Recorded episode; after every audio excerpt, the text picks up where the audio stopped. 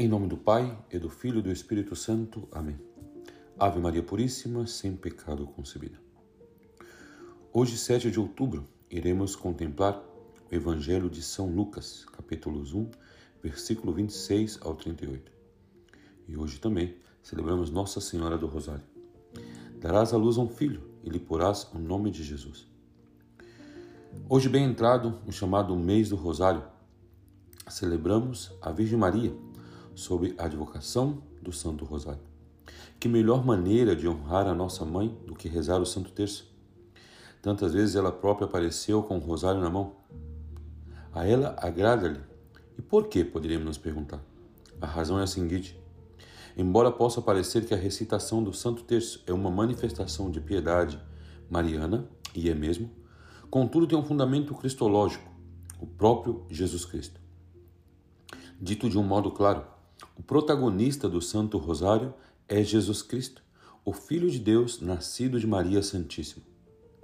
Na verdade, os diversos mistérios do Rosário, gozosos, luminosos, dolorosos e gloriosos, poderíamos dizer que são como fotografias de momentos emblemáticos da vida de Cristo, vistos a partir do olhar santo de Maria. Por exemplo, Hoje contemplamos a anunciação do arcanjo São Gabriel à Virgem Maria. O diálogo entre o divino mensageiro e Maria é muito importante. Mais importante ainda, podemos dizer que é o seu sim. Faça-se em mim segundo a tua palavra.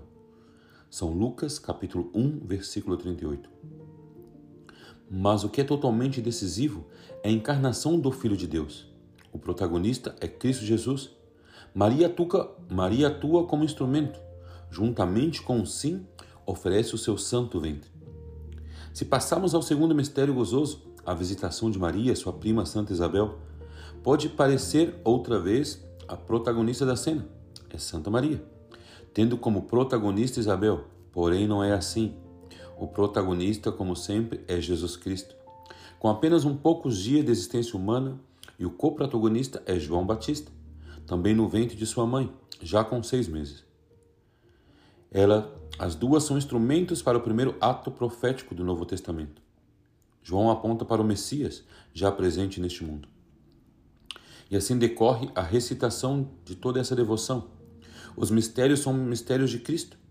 Com razão, o beato Papa Paulo VI disse no Rosário que é um compêndio do Evangelho.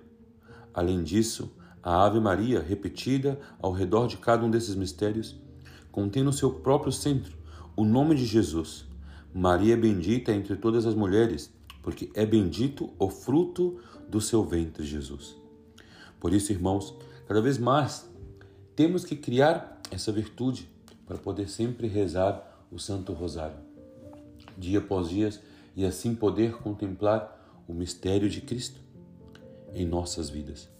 Que Nossa Senhora do Rosário nos dê a graça para que cada vez mais possamos ser devotos de seu Filho Jesus e assim recitar sempre mais o Santo Rosário. Ave Maria Puríssima, sem pecado concebida.